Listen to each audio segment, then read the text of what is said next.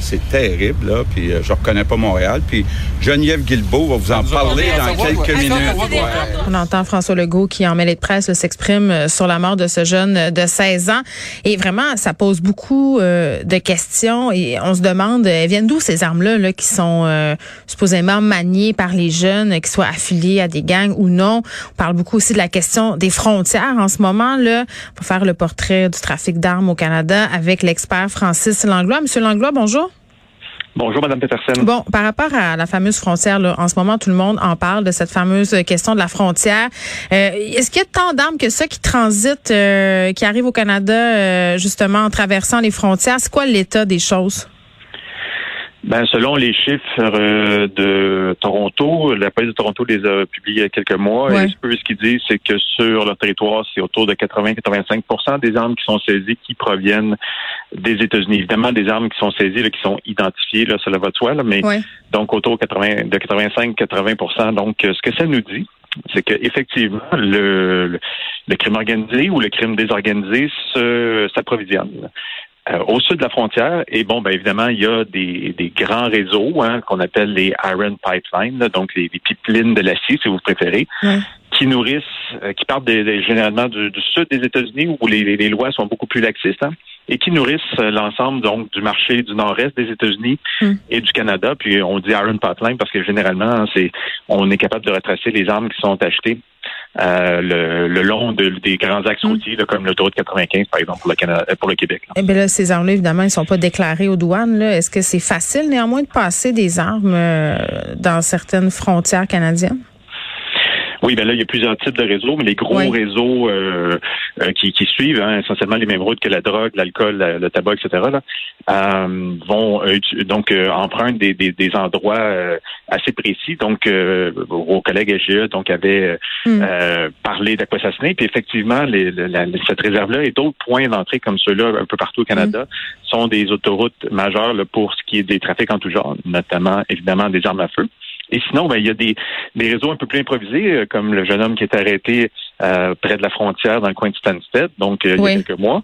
Il y a ça. Puis il y a des trucs encore beaucoup plus artisanaux, comme les gens qui s'étaient encore une fois fait prendre à Stansted, qui rentraient des armes du côté américain de la fameuse bibliothèque qui, qui, qui, est située sur la frontière. Donc, ils rentraient des armes du côté américain, ils allaient les déposer dans un sac à la toilette et des gens qui rentraient du côté canadien allaient chercher le sac et retraverser les armes comme ça. Là, c'était beaucoup plus artisanal, beaucoup plus petit, mais bon, bref. je comprends qu'il y, a des moyens. Donc, c'est vrai là que certaines réserves autochtones euh, où transitent beaucoup d'armes en provenance des États-Unis? Oui, absolument. Euh, donc, les, autorités canadiennes, américaines, provinciales et étatiques sont, sont rébarbatives un peu euh, à des interventions musclées. Puis je, les ben, comprends. On comprend, là, avec le contexte.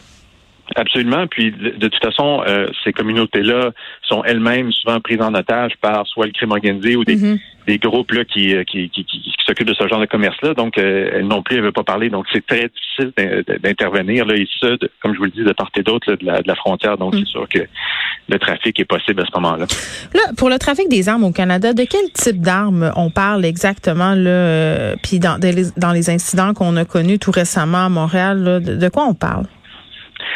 Essentiellement, ce qu'on retrouve dans la violence qu'on voit dans la rue, ce sont des armes de poing, hmm. particulièrement des pistolets, bon, de, de petits ou moyens calibre, donc euh, du point 22 comme on a vu à Laval euh, en fin de semaine, ou encore souvent bon du 9 mm, de ce genre, donc le genre d'armes qu'on peut facilement dissimuler. et qui contiennent euh, une grande quantité de munitions. Donc, si on prend le, modèle utilisé par les, policiers ici à Trois-Rivières, donc un Glock 17, euh, il y a 17 balles qui peuvent rentrer dans le chargeur. Donc, ce que ça donne, ça donne une puissance de feu qui est assez, euh, eh qui est assez grande, évidemment. Je parlais euh, avec Maria Mourani là, dans la feuille de ce qui s'est passé justement avec ce jeune homme de 16 ans. Madame Mourani connaît bien les gangs de rue. Là. Elle me disait, parce que les gens se posent la question, tu sais, ils se disent souvent, ben, ils sont des jeunes, ils sont des mineurs, bon, puis c'est pas tout le monde là, qui est au même stade dans sa vie criminelle, entre guillemets. Comment ça se fait que c'est aussi facile de se procurer des armes à feu pour des jeunes? Elle m'a répondu que c'était d'une grande facilité, notamment à cause de l'Internet, à cause qu'il y en avait aussi qui s'en fabriquaient avec plein de morceaux, des imprimantes 3D. C'est presque impossible à contrôler, ça? Oui, bon, mais là, il y a deux choses. Donc, les, armes qui sont imprimées avec des imprimantes 3D sont plus ou moins efficaces. La technologie n'est pas encore tout à fait au point. Ceci étant dit, ce qu'on achète beaucoup, c'est ce qu'on appelle, euh, bon, dans le langage commun, des polymères 80, donc des armes qui sont faites euh, monter, si on veut, à 80% parce que la loi américaine, toute arme qui n'est pas faite à 80% n'est pas considérée comme une arme. C'est un peu comme si c'était un modèle, un modèle à colis, si vous voulez. Mm-hmm. Et donc, ce qu'on fait, c'est qu'on commande la, la, crosse et puis les, les autres composantes de l'arme, celles-ci ne sont pas assemblées. Puis, en ce qui a trait à la, la crosse, donc on doit euh, percer des trous, insérer des coupées, des vis, euh, mettre le mécanisme à l'intérieur. Puis bon, mais une fois qu'on a limé quelques morceaux, ben c'est merveilleux, l'arme fonctionne. Oui, mais c'est pas si facile que ça. Là. Ben, ça se comme c'est encore drôle. Donc, ça se commande évidemment par Internet. Vous avez, donc, comme vous le disiez tout à l'heure, hein, pour 400 dollars, euh, la compagnie, euh, en fait, je ne sais pas si c'est la compagnie Polymère 80 en vend, mais à 400 dollars, mais bref, ça se trouve. Et euh, aux États-Unis, pour l'instant, c'est légal. Donc, l'arme arrive démontée. Donc, comme je vous dis, on la travaille un petit peu, puis elle est prête. Mais imaginez, ça passe à la douane dans un conteneur, ça passe à la douane dans une voiture en utilisant les mêmes euh, réseaux dont on parlait tout à l'heure. Euh, c'est des armes qui sont faciles à transporter et le jeune homme qui était arrêté à Stansted euh, récemment en avait 249 en sa possession. Donc ça, mm. c'est le genre de choses qui est particulièrement prisé maintenant, qui est en pleine montée parce que ces armes-là assurent à la fois l'anonymité de l'utilisateur et du producteur. On ne peut pas savoir qui l'a fait, on ne peut pas savoir qui l'a acheté en premier. Et en plus, il n'y a pas de numéro de tiré sur ces, armes-là. Donc, l'anonymité est garantie. Puis en plus, elles ne mm. sont pas très dispendieuses. Donc, vous voyez un peu ce que je veux dire là. Oui, euh, là, vous parlez d'anonymité, là, ça m'amène à vous parler euh, bon euh, des ghost guns. Pouvez-vous expliquer c'est quoi et en quoi ces armes sont particulièrement problématiques en ce moment? Donc, toutes les armes, qu'elles soient imprimées ou comme les, armes dont je parlais tout à l'heure, les polymères 80, sont en guillemets des ghost guns, donc des armes fantômes, parce qu'elles n'ont pas de numéro de série. à moins que le fabricant décide de mettre un numéro de, série. Et c'est ce que le président Biden veut forcer aux États-Unis. Bon, on verra si ça va passer. Là. Mm. Mais bref, ce sont des armes qu'on ne peut pas identifier parce qu'ils n'ont pas de numéro de série. Et donc, on ne sait pas qui le produit, on ne sait pas qui l'a acheté en premier lieu. Donc, hein, en théorie, si j'achète une arme euh, au magasin ici euh, à Trois-Rivières, ben je, le numéro série de l'arme va être associé à mon achat. Donc, on va savoir où l'arme a été vendue une première fois, mm. qui l'a acheté en premier, bon, etc. Dans ce, dans ce cas-là, ben, il n'y en a pas de numéro série. Donc, ce sont des ghost guns, donc des armes fantômes qu'on peut pas retracer. Donc, euh, on peut la laisser, une fois qu'elle est utilisée, on la jette. Et puis, il n'y a pas moyen de savoir, à moins évidemment d'avoir laissé des, traces de main sur la, poignée. mais sinon, on ne peut pas retrouver la, provenance de cette arme-là.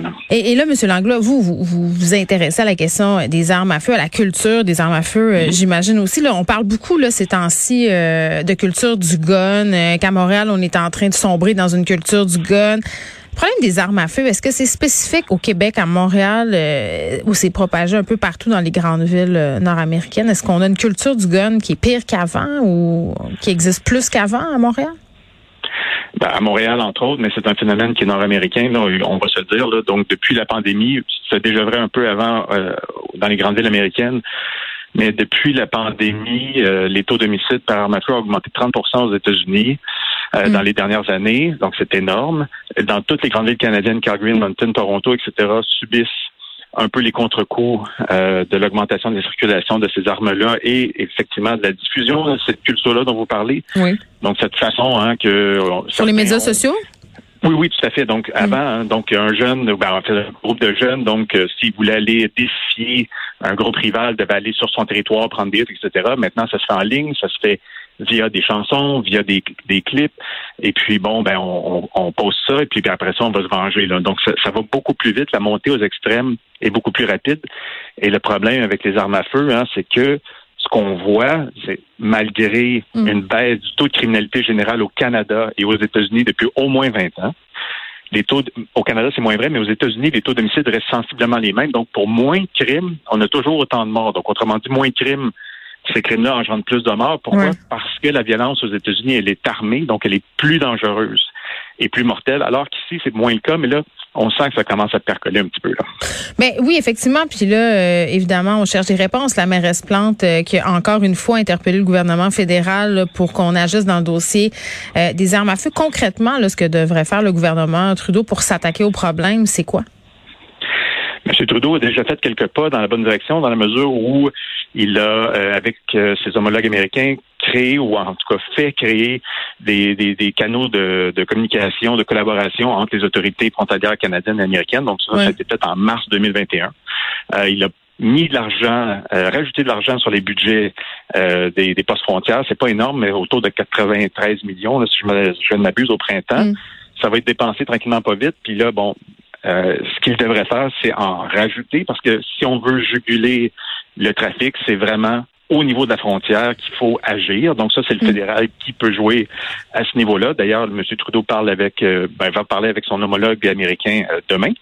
je ne sais pas s'il va en glisser un mot, j'en doute, mais cette histoire-là de trafic transfrontalier, ça affecte le Canada mm. et euh, à un niveau fois 10 000, le Mexique, qui lui subit encore pire, de, façon encore pire, pardon, les, le, trafic d'armes. Donc, euh, mais les deux voisins des États-Unis hein, sont victimes de, de comment je ben oui, parce que exactement. Puis ça, on le comprend bien là euh, avec vos explications, Monsieur Langlois. Là, Geneviève Guilbeault, évidemment, est plutôt avoir de détails là, par rapport à la question des armes. on, on c'est évidemment, ça relève du fédéral, mais est-ce que au municipal euh, ou au provincial, on pourrait être plus proactif. Là, je sais que le chef de la police, plusieurs personnes le pointent du doigt, des gens qui disent que le SPVM n'est pas assez proactif avec la question du trafic des armes, euh, des armes en circulation à Montréal. Qu'est-ce que vous en pensez?